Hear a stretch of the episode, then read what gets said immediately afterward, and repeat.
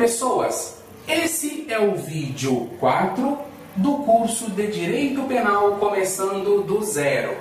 O tópico deste vídeo abordará os princípios do direito penal, os princípios norteadores, garantidores e limitadores do direito penal. O que são os princípios? Os princípios são uma ordenação eles servem como parâmetro interpretativo para aplicar de forma concreta e correta o direito. Eles podem estar explícitos ou implícitos na Constituição Federal de 1988. São diversos princípios, nós vamos abordar todos e vamos é, tecer alguns comentários sobre se está ou não na Constituição, o que, que a doutrina acha, enfim. Vamos começar falando sobre o princípio da dignidade da pessoa humana.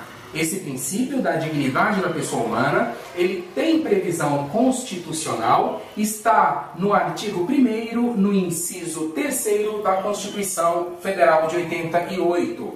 Esse artigo diz que a República Federativa do Brasil é formada pela união indissolúvel dos estados, dos municípios, do Distrito Federal, constitui-se em Estado Democrático de Direito com os seguintes fundamentos ou seja, vem o artigo, o inciso primeiro, o inciso segundo e no inciso terceiro é o que interessa para a gente. Fala sobre a dignidade da pessoa humana. Tem previsão constitucional, sim.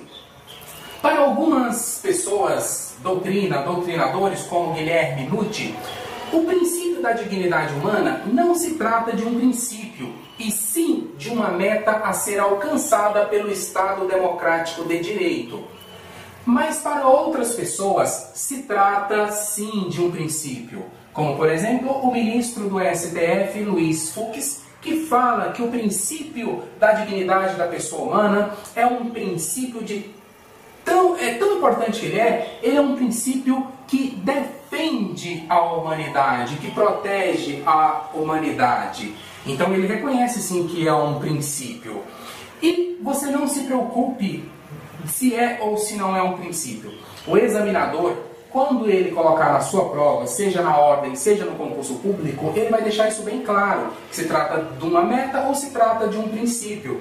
Porque se a questão for anulada, tiver recurso, a questão for anulada, ele perde o dinheiro que ele cobrou para elaborar a questão. E ele não vai querer isso, então ele vai deixar bem claro, não se preocupe com isso, viu? Independente, mente se for é, princípio ou se for uma meta a ser alcançada, o, é, a dignidade da pessoa humana ela protege o indivíduo de quem? Das arbitrariedades, das possíveis arbitrariedades aplicadas pelo Estado ou por quem detém o poder sobre outrem. O princípio, é, resumindo, o princípio da dignidade da pessoa humana ou a dignidade da pessoa humana, ela visa, é, ela busca ali um respeito para o indivíduo, um respeito à sua honra, um respeito à sua dignidade, gerando, trazendo condições existenciais mínimas para a sua vida.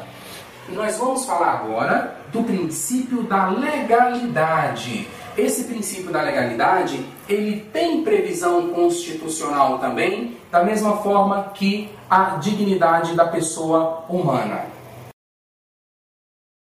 O princípio da legalidade, ele afirma que para uma é, é, conduta humana ela ser considerada infração penal, é, aquela conduta que está sendo criminalizada ali já tem que ter é, é, uma lei anterior a ela falando que ela é crime. Entendeu? É mais ou menos isso o princípio da legalidade. Mas está bem é, superficial, nós vamos aprofundar mais agora, só para a gente dar continuidade. É, mas o princípio da legalidade para ser estudado, nós temos que estudar ele juntamente com outros três princípios, que é o princípio da reserva legal, o princípio da anterioridade e o princípio da taxatividade. Eu vou explicar o porquê. Na verdade, essa relação que eles exercem, pelo amor de Deus, não é uma relação é, onde o princípio da legalidade seja sinônimo do princípio da reserva legal, da anterioridade e da taxatividade. Não é isso que eu vou explicar para vocês, não é isso que eu quero explicar. O que eu estou querendo falar é que há uma relação sim, mas é uma relação de complementariedade. Se a gente ter, tiver que conceituar, tiver que colocar que relação que é. Está mais para uma relação de complementariedade, né? Fazendo, fazendo um complemento ali ao outro, do que um sendo sinônimo do outro, né, do outro princípio. É, bom, deixando isso bem claro, a gente vai dar continuidade.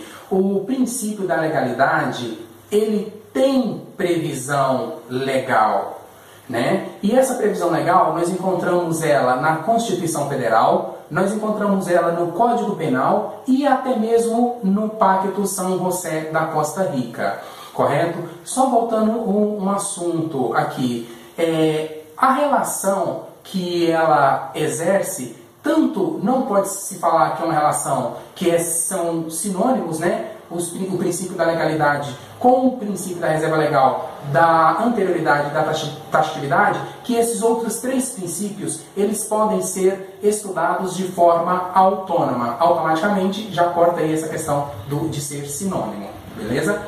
O artigo 5 inciso 39 da Constituição Federal, ele é que dá a fundamentação para o princípio da legalidade. Lá está escrito que não há crime sem lei anterior que o defina, nem pena sem prévia combinação legal. Nós vamos ter que fazer um destrinchar esse, esse é, artigo, esse inciso né, do artigo 5 que é o inciso 39, para a gente poder entender. Não há crime sem lei, não há crime sem lei não há crime sem lei anterior. E não há crime sem lei anterior que o defina.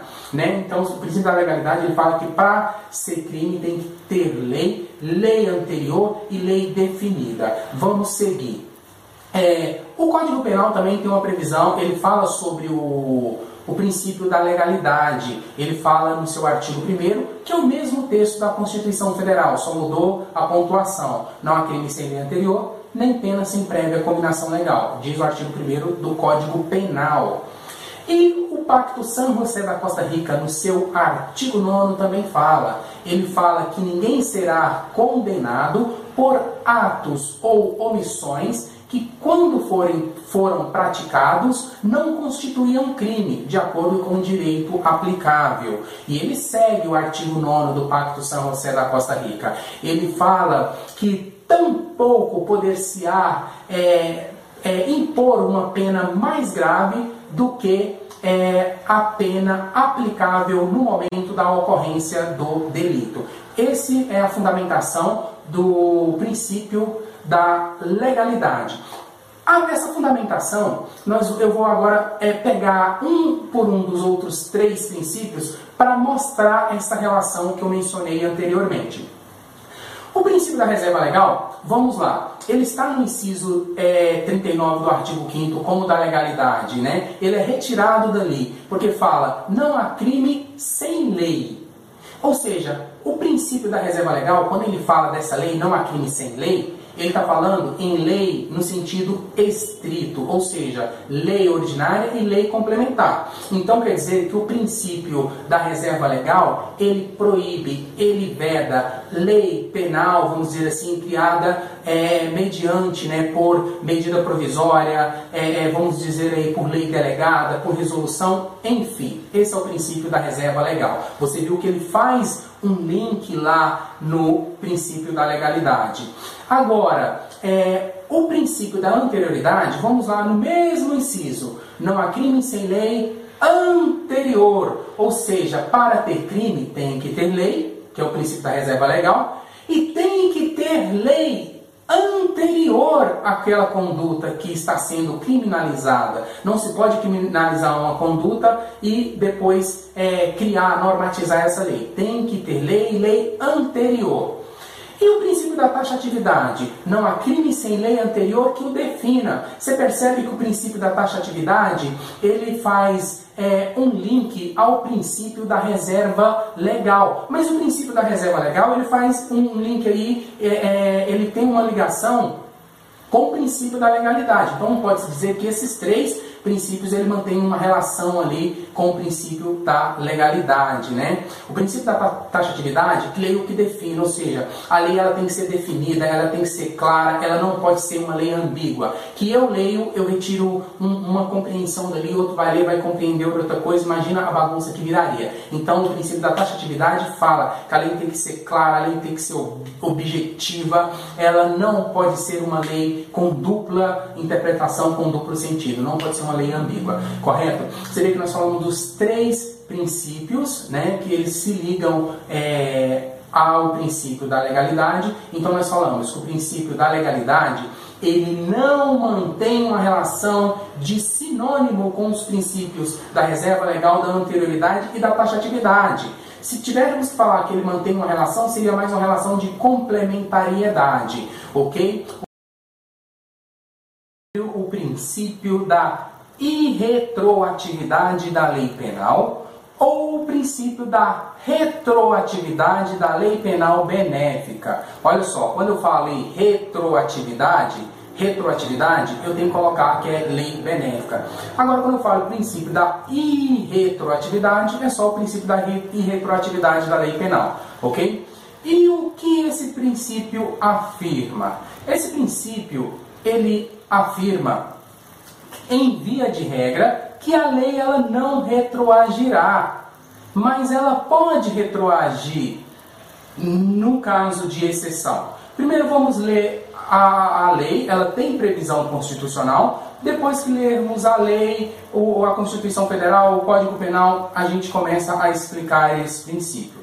Esse princípio ele tem a fundamentação dele no artigo 5 no inciso 40 da Constituição Federal de 1988. Lá diz que a lei não retroagirá, vírgula, salvo para beneficiar o réu, ou seja, é, a exceção é para beneficiar. Se tiver uma lei que beneficia, ela pode retroagir. Se for uma lei impégios, ou seja, pior, gravosa, ela não pode retroagir. Ela tem que é, operar com efeitos ex nunc, não poderá operar com efeito ex tunc. Em outras palavras, o que isso significa dizer?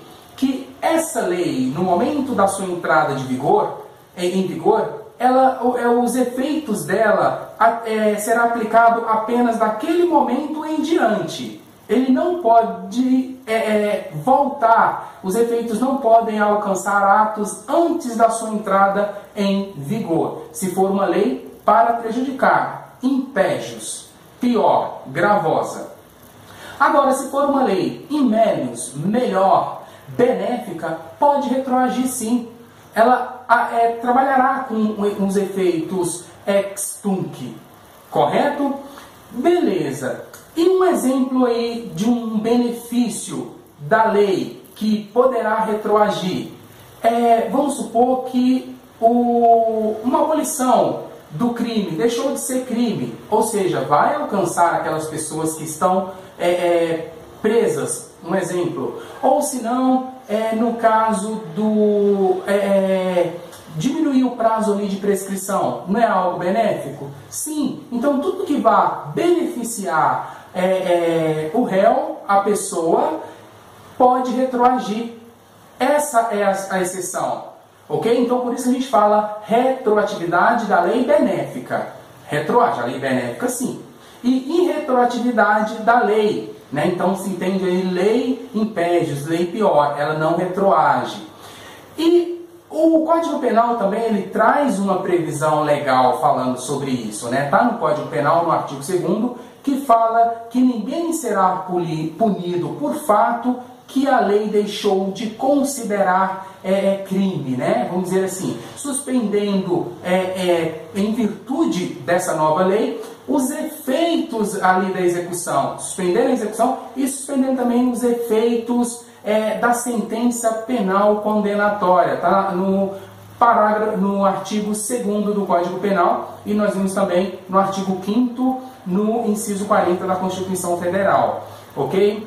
É, e também gera uma dúvida aí quando se fala em ultratividade da lei é, penal benéfica, porque retroatividade, é, em retroatividade, ultratividade complica tudo. Nós já vimos em retroatividade, vimos retroatividade e ultratividade. Ultratividade é quando uma lei ela deixa de vigorar, mas os seus efeitos ela continua ali para aquela pessoa que estava no processo, no julgamento, que cometeu a infração ali no ato em que essa lei que deixou, é, que perdeu é, a, a, vigência, deixou de vigorar, é, é, ela ainda vigorava, ou seja, ela vigorava, a pessoa estava sendo processada, estava sendo julgada, mas de repente a lei deixou de, é, é, de vigorar, né? Ela foi, vamos dizer aí, de uma certa forma, ela não existe mais, porém seus efeitos ainda vai ser aplicado ali para é, é, beneficiar, olha só, para beneficiar. Então nós não podemos esquecer que é a ultratividade da lei benéfica, porque vamos supor que ela deixou de vigorar, ela deixou, ela perdeu a sua validade ali, né? E veio outra lei mais gravosa, a lei gravosa ela não pode retroagir. Aquela lei que ela não vale mais, que ela já não existe mais, vamos dizer assim, ela pode e continuará sendo aplicada nesse é, é, caso aí. Também tem um princípio do nebise idem. Esse princípio ele fala que uma pessoa não pode ser é, é processada ou julgada ou condenada é, mais de uma vez pela prática do mesmo ato, correto? Nós vamos ver agora o princípio da bagatela, o princípio da insignificância. Nós vamos falar agora sobre o princípio da insignificância, ou o princípio da bagatela, como é conhecido por alguns. Esse princípio, ele afirma que o direito penal não deve se preocupar com lesões insignificantes para o bem jurídico é, protegido, né? E se o princípio da insignificância ele for reconhecido naquele caso concreto, ele afasta ali a tipicidade material, ou seja, a tipicidade formal ela continua. Não se preocupe, você que não é acadêmico, que não é concurseiro, que um pouco mais para frente eu vou falar sobre tipicidade material, tipicidade formal e talvez eu até coloque o link aqui é, embaixo para você, antes, na hora que eu falar aqui tipicidade material formal, você clicar no link e fazer esse aprofundamento. Mas vamos lá. É, fulano furta uma laranja no supermercado. Tem lá umas duas mil laranjas, ele furta uma laranja. Está lá na lei, está normatizado o furto, ou seja, a tipicidade formal ela vai permanecer. Agora, a tipicidade formal ela tem que ser afastada. A tipicidade material, a tipicidade formal, ela continua. Porque está lá na lei, está na norma o furto. Agora, a tipicidade material, ela tem que ser afastada para reconhecer o princípio da insignificância. E para tipicidade material ela ser afastada, o STF ele fala em quatro requisitos ali, balizas, critérios, né? O primeiro é uma mínima ofensividade da conduta do agente, nenhuma periculosidade social da ação. 3. Reduzido o grau de reprovabilidade da conduta do agente. E 4. Inexpressividade da lesão ao bem jurídico protegido. Correto? E o, o princípio da bagatela, da insignificância, ele não está na Constituição, ele não está no Código Penal, ele vem da jurisprudência, ele vem da doutrina.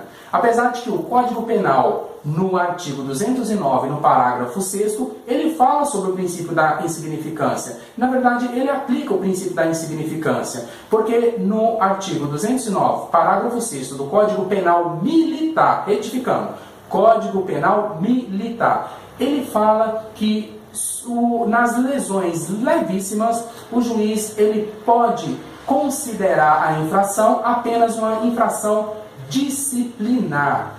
Esse é o princípio da insignificância, o princípio da bagatela. Nós falaremos agora sobre o princípio da alteridade ou sobre o princípio da transcendentalidade. Esse princípio, ele está ligado à autolesão. Ele fala que a autolesão não será punida, ok? Exemplo, eu corto meu braço fora, eu não serei punido por isso. Agora, se eu cortar o meu braço fora para é, é, fraudar a seguradora, aí eu respondo. Ou seja, a autolesão eu não respondo. Agora, se eu adentrar na esfera jurídica de outrem, de terceiro, eu respondo por isso, ok? Nós vamos falar agora também sobre o princípio da ofensividade, o princípio da lesividade. Esse princípio ele está ligado é, à efetiva lesão ou à ameaça de lesão, o perigo ao bem jurídico protegido. E o que seriam os bens jurídicos protegidos? É, a vida, a dignidade sexual, o patrimônio, por exemplo, ou seja, o princípio da ofensividade, da lesividade, ele pune aquelas condutas que efetivamente lesione o bem jurídico ou ameace lesionar o bem jurídico ou gere o perigo ali para o bem jurídico. Nós vamos falar agora sobre o princípio da exclusiva proteção de bens jurídicos, o princípio da exclusiva proteção de bens jurídicos, conhecido como princípio do fato. Esse princípio, ele afirma que o direito penal, ele, ele só deve punir aqueles bens jurídicos fundamentais definidos ali na Constituição, que ele não pode punir aquele fato ético, moral, ideológico, não. Para ele punir, tem que ser um bem jurídico definido, é, reconhecido na Constituição. Ele não vai se preocupar ali com os bens, é, com, com a ética, com a moral, diretamente falando. Evidentemente que nós já vimos anteriormente que ética é ética, é, né? ética e moral não nos levam ao tribunal, direito é direito, moral é moral. É mais ou menos isso. Faz um link é, nesse, nesse princípio também. Ou seja, o direito penal ele só vai punir é, exclusivamente aqueles bens jurídicos né, fundamentais definidos na Constituição. Ele não vai punir aquilo que não está na Constituição, aquilo que está ligado é, à ética, à conduta ética, moral, ideológica e por aí afora vai. O próximo princípio nós falaremos sobre a intervenção mínima. O princípio da intervenção mínima. Esse princípio afirma que o direito penal ele é utilizado em última ratio, ou seja, em último caso, em última razão.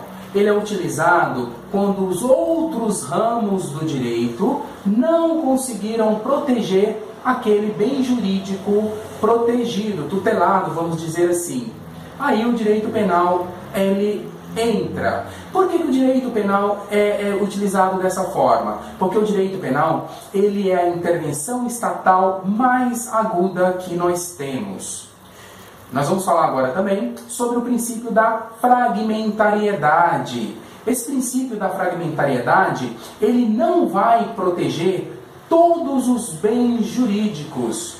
Ele vai proteger aqueles bens jurídicos vitais, os mais relevantes para a sociedade. Ou seja, nesse todo, todos esses bens jurídicos, ele vai é, é, é, proteger apenas alguns fragmentos, apenas algumas partes desse todo, ok? Nós também vamos falar sobre o princípio da adequação social, o princípio polêmico, é, divide aí a doutrina, enfim.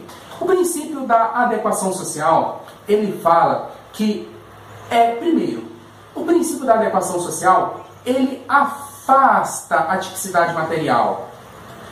Você pode clicar no vídeo aqui e é na descrição que pode já ter falando o conteúdo sobre o que é tipicidade material e o que é tipicidade formal. Assim como no princípio da insignificância, que afasta a tipicidade material, no princípio da adequação social também afasta a tipicidade material.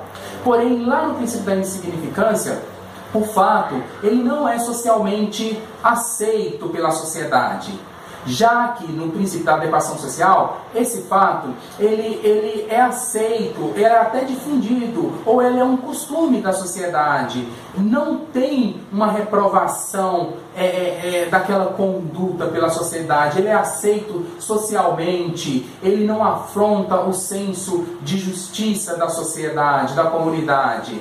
Então, de uma certa forma, é, esse princípio fala que essas condutas, esses costumes serão é, considerados condutas, é, é, não serão considerados condutas típicas, correto? Só que, em contrapartida, entretanto, a maioria dos doutrinadores, né, vamos dizer assim, da jurisprudência, é, afirma que esse princípio ele vai um pouco contra aquela questão de costumes não revogarem leis. Como está, a gente pode é, retirar ali do artigo 22, inciso 1 da Constituição Federal de 88 e do artigo 2 parágrafo 1 da LINDB, Lei de Introdução às Normas do Direito Brasileiro, ok? O, esse, esse próximo princípio que falaremos agora é o princípio da humanidade. O princípio da humanidade, ele tem, ele está na Constituição, ele é oriundo de um outro princípio, que é o princípio da dignidade da pessoa humana, que está no inciso 3 do artigo 1 da Constituição Federal de 1988. Nós já estudamos aqui, nesse mesmo vídeo, o princípio da humanidade, da dignidade da pessoa humana. Mas o princípio da humanidade deriva dele. Então, o princípio da humanidade, ele fala que o direito penal tem sim que se preocupar com penas humanas, tem que ocorrer uma humanização das penas, ok? E aquela pessoa que ela cometeu uma antijuridicidade, uma infração penal, ela não vai perder o amparo do princípio da dignidade da pessoa humana, ou seja, por mais grave, por mais é, hediondo que seja o ato é, cometido, o ato antijurídico cometido, ela vai continuar sendo sujeito de direito, ok? O princípio da proporcionalidade, ele busca um equilíbrio, né? É, entre o crime e o castigo. É mais ou menos isso. Então, ele proíbe o excesso e ele veda a proteção ineficiente. O magistrado, ao aplicar a pena, ele tem que observar o sistema trifásico de fixação da pena para buscar esse equilíbrio, e o, e o legislador, ao criar, ele tem que observar também a, o castigo da conduta que está sendo ali é, criminalizada. Tem que ter esse equilíbrio, ok? Nós vamos falar agora sobre o princípio da autorresponsabilidade. Esse princípio afirma aquela pessoa que livre, consciente e inteiramente responsável pelos seus atos executam é, é, essas ações e atinja, que atinja a si mesmo, que atinja a própria pessoa que executou, a pessoa que a motivou a executar aquilo não responde. Ficou um pouquinho confuso, eu acho que eu vou dar uma explicada. Vamos colocar um caso hipotético. Eu tenho um desafeto, correto? Aquele desafeto, eu vou incentivar ele a praticar esportes radicais. Ele vai lá, pratica e morre. Eu não vou responder, porque mesmo incentivando ele a praticar esportes radicais, ele foi livre, consciente e inteiramente responsável pelos seus atos, correto? Já o princípio da confiança, que nós vamos falar agora, o princípio da confiança, ele presume que todos seguirão a lei, que todos obedecerão à lei que se eu é, estiver cometendo uma conduta esperando que o outro também vá cometer uma conduta correta, eu estou correto naquela conduta. Espero que o outro vai cometer uma conduta correta e aquele outro não comete aquela conduta correta, eu não me responsabilizo por isso, pelo princípio da confiança. Um outro exemplo é o sinal verde, sinal vermelho. No sinal verde eu passo, no vermelho eu paro. No verde eu passo porque eu confio que o outro parou no sinal vermelho. Mas se o outro não parar e eu bater nele, ele vai se responsabilizar pelo, é, é, por aquele ato e não eu, porque eu agi amparado no princípio da confiança. Nós vamos falar sobre o princípio é, da presunção de inocência ou o princípio da não culpabilidade. Esse princípio é, ele está na Constituição, ele está no inciso 57, no artigo 5 da Constituição Federal de 1988, que diz que ninguém será considerado culpado até o trânsito em julgado de sentença penal condenatória. Para você que não é da área de direito, o que seria uma sentença penal é, é irrecorrível? Ou uma sentença irrecorrível? É aquela sentença que não cabe mais recurso, seja porque passou o prazo para entrar com recurso, ou seja, porque já esgotaram todas as possibilidades de entrar com recurso.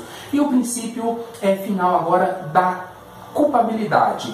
Esse princípio ele é, é, é, extraído ali do princípio da dignidade da pessoa humana, que está no inciso 3 no artigo 1 da Constituição Federal de 1988, né? ou seja, ele dá origem ali no princípio da dignidade da pessoa humana e também no princípio da presunção de inocência, que acabamos de ver agora, no inciso 57, artigo 5 da Constituição de 1988. Então, o princípio da, do, da culpabilidade ele decorre desses dois princípios, da dignidade da pessoa humana e do princípio da não culpabilidade, ou presunção de inocência.